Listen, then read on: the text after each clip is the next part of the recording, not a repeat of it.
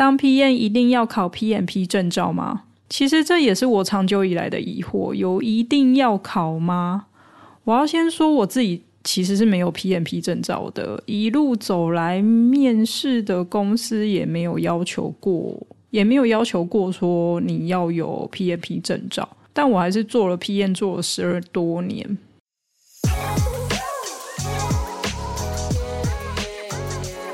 分享经验，分享爱，我是爱讲话的 Tech PM Amanda。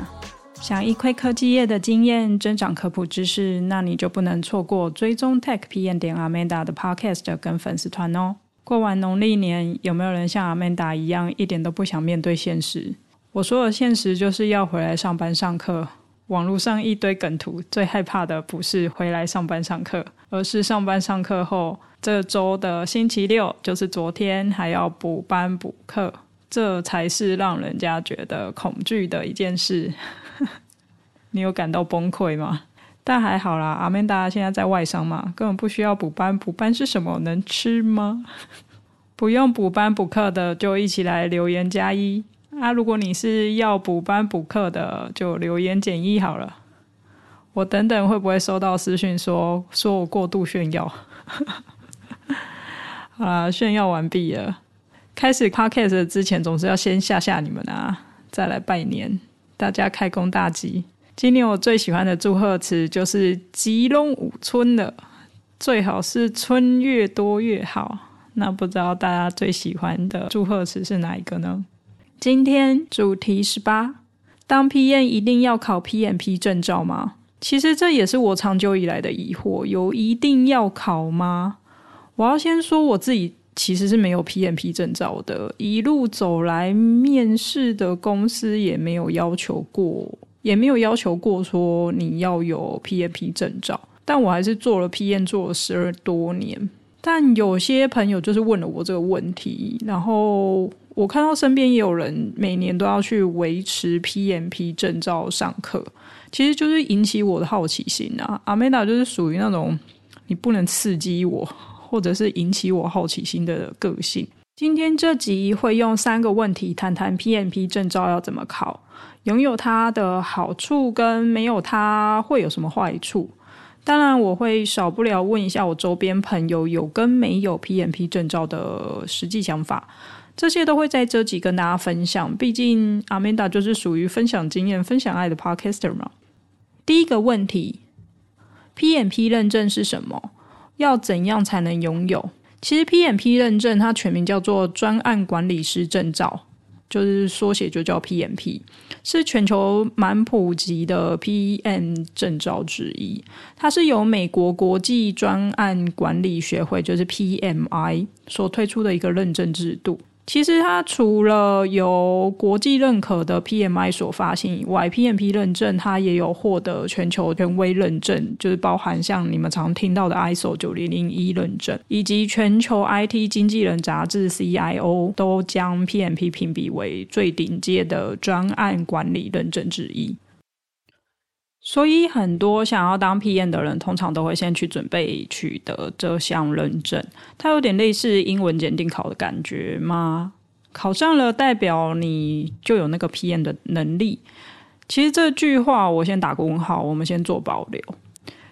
为什么要保留？因为 PMP 课程的内容，你可以把它想成是教科书。以往我们在呃，学校里面按照书本学的东西，的确就是会给你一个框架的基础嘛。可是，在实际应用的时候，通常你都是需要随机应变，你不可能依照教科书教的内容按表操课，有时候还有可能会出现一些大问题。但不得不说的是，越大的品牌公司，它其实内部的流程相较下会比较贴近 PMP 的课程内容。但小公司的流程，因为它的分工就不会像大公司这么的细，通常都会发展出一些比较适合自己公司的流程版本，各有利弊啊，没有说哪一个好，哪一个坏，所以不要觉得说 PMP 证照里面教的都没有用，有时候真的是因为。呃，实际操作时候，你才知道说哪一个部分是可以采用的。毕竟教科书是死的，人是活的，规则应该是要为了人工作，而不是人为了规则而工作。你们可以再思考看看，这其实没有一定的答案。专案管理这项技能，它不局限于科技产业，其他的产业就像是呃行销啊、零售业、供应链管理，甚至企业内部，它如果有需要导入一个新的管理流程，他们都会需要懂专案管理的专业人才。听到这边，你有没有觉得好像真的，你立志要当 PM 的话，要赶快准备考试呢？问号。我这里先用问号做结尾，建议你先听完整集再做判断，因为我不知道你现在的身份是什么。你可能是即将要毕业的人，也可能是当 PM 你已经当了三年五年的人，这个会让你有不一样的考量。乖，让我们继续听下去。粗浅的认识完 PMP 认证，那该怎么去考试？其实它的考试费用，我们先讲费用吧，这是最现实的。如果你是 PMI 会员的话，他考试报名的费用是需要四百零五美元。如果你是一般的考生，他的报名费就会是五百五十五美元，会比较高，贵了一百五十块美元。可是如果你是要加入那个 PMI，我刚才第一个讲的 PMI 会员的话，你还必须要缴纳每年所需的一百二十九美元的会费。所以其实加一加，好像对啦，如果你不加入。PMI 会员还是会比较贵一些，哦，是美元哦，大家要 特别听清楚哦，是美元，不是台币。它的考试资格，我觉得这大家可能要听一下，因为我觉得这攸关于你到底有没有资格去考这一项这个认证。它考生是必须要通过三十五个小时以上的专案管理课程时数，就是你必须要去上课上满三十五个小时以上，而且你必须要有相关的工作经验。如果你是大学毕业生，你就必须要拥有八年内执行过三十六个月以上的专案经验，就是三年三年以上的专案经验。如果你是高中毕业生，你就必须要拥有八年以内，然后执行过六十个月以上的专案经验。六十个月就是五年以上的专案经验。大家记得这个考试的资格，因为我后面会。再多说明一点，考试的方法的话，其实它考试时间是要四个小时，它总共会有一百八十道的情境模拟题，五题它是预选的题型，它不计分。它的题型就有包含单选、复选、配合题，只要你在一百七十五题中答对一百零六题，它就算是合格。嗯，目前统计出来它的通过率就是 pass rate 啦。全球平均考试的 pass rate 大概是百分之六十五，等于说你一百个人里面去考试的话，你六十五个人会通过，会取得 PMP 的认证。如果你已经考到 PMP 认证，你不要以为就一劳永逸，它还是有两个必要的条件，一定要记得。第一个必须，你每三年必须要更新认证资格一次；第二个必须。你要累积满六十个专业学分，你这两个必须都必须要满足条件，才可以免费累积下一个三年的 PMP 认证哦。你少一个都不行。如果没有进行维护的话，你就是直接丧失这个认证的资格。我们先停在这边。你有没有发现一个报考关键？就是如果你没有工作经验的话，是没有资格考 PMP 认证的。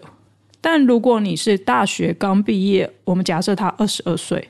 可是你十八岁的时候就开始一直有工作经验，长达三年的时间，还是有报考资格的哟。但如果你是高中毕业十八岁，可是他却要求要有五年的工作经验，在台湾是违法的哦，因为台湾的职场是不可以雇佣童工的，你通常要满十六岁以上才可以开始打工，所以你很难在高中毕业就可以直接报考 PMP 认证的。其实还有另外一个关键，就是报考费用。无论你是不是 PMI 会员，其实刚刚我报的是美金嘛，我们现在把它换算成台币，你的费用都需要在一万二台币到一万七台币的费用，当然汇率还是有差。刚毕业的学子们，你们想一下，你们光为了生活费就需要好好存钱了，哪有多余的费用要去考这个认证？这边延伸一个问题。每三年必须维护 PMP 认证的这项机制，我反问你哦，今天你已经取得 PMP 认证，但我在下一个三年没有进行维护的话，我丧失资格了。然后呢？这个要思考的点是在于，当初你考 PMP 证照的目的是不是就是想要证明自己拥有 PM 技能这项能力？我曾经考上了。所以我证明自己了。即使我不再维护，请问这会影响到我的能力吗？这样的话，那为什么我要每年继续花钱跟花我的时间去做维护这个动作？举两个例子，让你可以更了解这个机制其实是有点问题的。第一个例子，你八年前考过多益检定，分数拿到八百分，可是因为你超过六年了，所以失效，你的英文能力就从此丧失，所以你就不会讲英文了吗？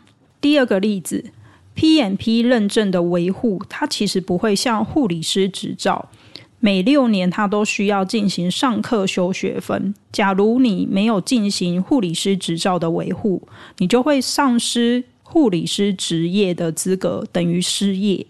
可是 PMP 证照失效的话，会让你没有 PM 的工作吗？所以这个机制，你这样听起来是不是有点小瑕疵？究竟为什么我要去做维护这个动作呢？结论就是，如果你想要报考 PMP 认证的话，最好选择的报考资格就是已经工作三年，无论你原本就是 PM 或者是其他职位，像是工程师或采购，想要转职当 PM 的人，再开始准备 PMP 的证照。好，我们再听到这边，如果你是即将要毕业的学子们，你就可以选择跳出，不用听完了。你只要记得，Amanda 曾经有这一集的 Podcast，等你工作三年后再回来把后面的听完，再决定要考或者是不要考这个 PMP 的证照。前面左转门口出去不送。但如果你是已经工作三年的你，你就不要轻举妄动，继续留下来听完它。刚讲完第一个问题，那我们现在接着讲第二个问题：拥有 PMP 证照的好处跟它的最佳时机。如果你有 PMP 证照的话，它其实好处有三个，这是我收集了一下，然后就是去把它整合出来之后，我发现说它的好处其实有三个。如果你拥有它的话，第一个好处就是让陌生人可以先认识你。好，第一个好处就是让陌生人可以先认识你。呃，这句话意思是什么？你可以不需要太多的解释，就可以让陌生人先有印象，说你已经具备专案管理的技能。特别是你自己去投陌生公司履历的时候，陌生公司的意思就是说，不是借由公司里面认识的人内推取得这个面试，所以陌生公司对你的认识是零。这时候，如果你具有 PMP 认证，相对上就会让人家觉得说你有一定程度的 PM 水准。不只是陌生公司对你的认识，还有另外一种情境。也就是你的履历第一关有可能不是先交付到呃任用主管去做挑选的，而是先交付到人资手上。任用主管通常都会对 PM 需要的技能，他会有一定的认知，所以他通常会看你的工作经验跟大概内容，他就可以掌握你的能力七七八八了。可是对于人资，你觉得人资对于呃 PM 的工作内容会？有比任用主管还要更了解吗？即使他知道，也大概只知道二到三分的程度。所以对人资而言，你要怎样阐述你拥有升任 PM 职权的资格？这时候，如果你有 PMP 证照，人资对你的认识也就会有一定的认识啦。所以你根本就不需要有太多的举例说明。第二个好处就是关键字搜寻时很有用。第二个好处就是关键字搜寻很有用。这句话是什么意思？各家公司的人资他们都会有陌生开发的 KPI。陌生开发的意思呢，他不是从公司以往的资料库去找出适合职缺的人选，而是会在各大投履历的媒合平台寻找适合的人选。如果你是人资，你首先会做什么？对，就是关键字搜寻。因为这一个职缺，他要找的是 PM，除了 PM 这个关键字，它其实接下来的关键字就会就会采用 PMP 证照这几个字。这样的陌生开发情况下，你被搜寻到的几率就会大幅上升。我现在的同事以往工作经验，他就是被大品牌公司啊采用陌生开发发面试邀请的，而且他都有成功的被录用。这些公司都是你们只要想进的科技公司都叫得出名字的公司。可是这个是真的很吃命运啊，这真的好难说会不会是百分之百你会遇上。你先算一下你的生辰八字，或者是你想换公司的时候，先去拜拜一下求个好运，说不定你的机会会 plus 加十点之类的。讲完第二个好处，我们来讲第三个好处。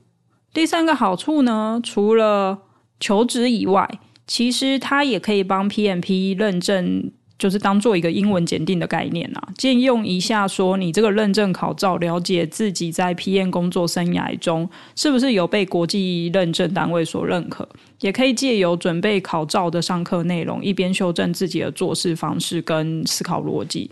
我觉得这也是它另外一个好处。在讲第三个问题的话，也就是最后一个问题之前，我们先进入每集都有的工商时间。今天的工商时间是要推广一下阿曼达在因缘际会下加入外面成立的一个科技业 PM 群。这个 PM 群呢，里面有非常多。不同公司的 PM，大到 Google 或 Tier One 品牌公司的 PM，小至新创公司的 PM 都在群里面。当初我是想说，多认识都不是一件坏事，而且还可以多推广一下我的 Podcast。毕竟 PM 我们都是做口碑的啊，就刚好在去年二零二三年五月的时候，透过认识的学妹推荐我进群。这个 PM 群其实跟 Amanda Podcast 的宗旨还蛮像的，像是工作经验的分享跟资料库的建构、培训。与自我提升、PN 职涯规划咨询、人脉的拓广，其实这些都是 PN 工作中非常重要的资源。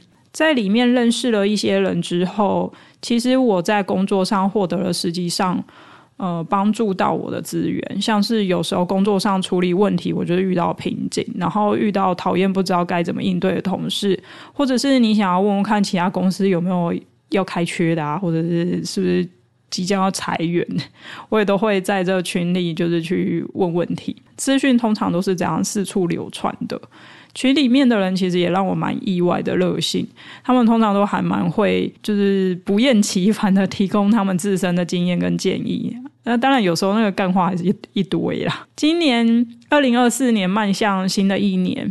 群主就跟我说，他们想要招生更多科技业不同职能的成员，因为以往我们都是只邀请 PM 入群，今年开始开放给工程师或业务或者是其他职缺科技人，只要是你是科技人都可以去申请入群这个动作。而且在今年，在三月二十三号礼拜六下午的时候，我们在台北市会举办一场年度的 Kick Off 跟 Workshop 的活动。活动的内容会先说明今年一整年的活动安排跟招生事宜，同时这 workshop 的话，我们是邀请外国的神秘嘉宾飞来台湾，特地到现场分享到他的转职跟大型专案的相关经验。如果你有兴趣想要参加的话，我会把报名链接放在 IG 首页的 Link Tree 中。然后 FB 的话，我是会放在这一集的 Podcast 的贴文留言处中，所以你就赶紧点击三月二三的活动报名链接参加哦。活动费用一个人是只需要一千两百元，其中费用就有包含外国生命嘉宾 Workshop、场地设备啊，跟晚上的 Buffet 跟软性饮料。报名截止就只有到二月二十四。如果超过报名的时间，你还是非常非常非常想要参加的话，你就私讯给 Amanda，我再帮你联系主办单位，小事一件。那除了三月二三的活动报名表连接，我会放在刚刚提到的 IG 跟 Facebook 以外，我同时也会附上申请入群连接。如果你们在三月二三可以一起来参加的话，就一起来参加。那如果不能参加，可是你又很想要参加 PM 群的话，你就可以填写那个入群的申请表，这样就可以去申请了。好，那工商时间的话就是到这边，我们接下来就是把今天的第十八集第三个问题，也就是最后一个问题讲完。第三个问题呢，没有 PMP 证照会有什么坏处吗？其实刚刚讲完第二点的好处之后，你会不会觉得你没有 PMP 证照会让你焦虑？甚至感觉好像你就是要拥有这项资格，你才可以称得上叫做 PM，我才有 PM 的资格。嗯，其实我自己也是曾经有这样的想法，可是我随机采样问了身边十个 PM，有些是主管阶级，有些是 BU Head，然后也有一些是当 PM 当了二十多年的人。十个里面有九个都说他们没有 PMP 证照，甚至其中有三个说他们有去上课，可是最后因为真的太忙了，他们就没有去考照。另外六个还跟我讲说考这个要干嘛？没有考还不是一样当 PM 十几年了？其实阿曼达自己也是属于没有考 PMP 证照的人，我还是做到第二份工作时才听到有 PMP 证照的这件事情。这件事情也是从同事间聊天，我们才我才知道的啦。不是说你在找工作的时候被公司询问你有没有 PMP 认证，我身边没有考 PMP 证照的朋友。也都是一样的状况，就是都没有被公司要求过，甚至面试的时候也都没有被问过。我在随机采样的时候，就问他们说：“呃，你们有没有考这个认证？”每个人都先回我说：“考这个有没有用？”然后我都只好跟他们讲说，我 podcast 要讲这个，你们不会讲多一点吗？要不然你们为什么觉得没有用？要不然我要怎么讲到三十分钟？我总不能开场讲完说分享经验、分享爱，我是爱讲话的 Tech PM Amanda。今天第十八集，当 PM 一定要考 PMP 证照吗？哦，这个没有用，就十秒结束了吧？你 们总是多讲一点啊。结论就是没有 PMP 证照，好像没有什么坏处。结案。解答完这三个问题后，你一定又会想要问阿曼达说：“那到底我要不要考 PMP 证照？”这个还真的没有答案呢。但我可以回答你：你当 PM PMP 证照不是必要的，是选择性需要的。你可以衡量自己的状况，再选择需不需要考照。但还有另外一个认证，如果你是软体 PM 的话，近几年其实有一个新的认证叫 Scrum，S C R U M。我听软体的朋友说，这个会比 PMP 证照来的有用。可是因为我自己就是偏属于硬体 PM，我就没有特别去研究这个了。有兴趣的话，大家可以自己再去研究看看。或者是如果真的有人很想要听 Amanda 在 Podcast 有分享的话，我也是可以直接抓一个软体 PM 来访问啦。但就取决于你们需不需要。然后如果真的有需要的话，你再留言给我，人数众多，我再来邀请喽。如果你喜欢这集的话，不要忘记追踪 Tech P N 点 Amanda，还有分享给朋友哦。今天这集就到这边啦，期许有下一集的产出。我是爱讲话的 Tech P N Amanda，不要忘记追踪我在 Spotify 跟 Apple 上面的 Podcast，同时也要追踪我在 Instagram 跟 Facebook 的粉丝团。如果有任何合作或者是悄悄话想要跟 Amanda 说的话，也可以 Gmail 给我。Techpm 点 amanda at gmail dot com。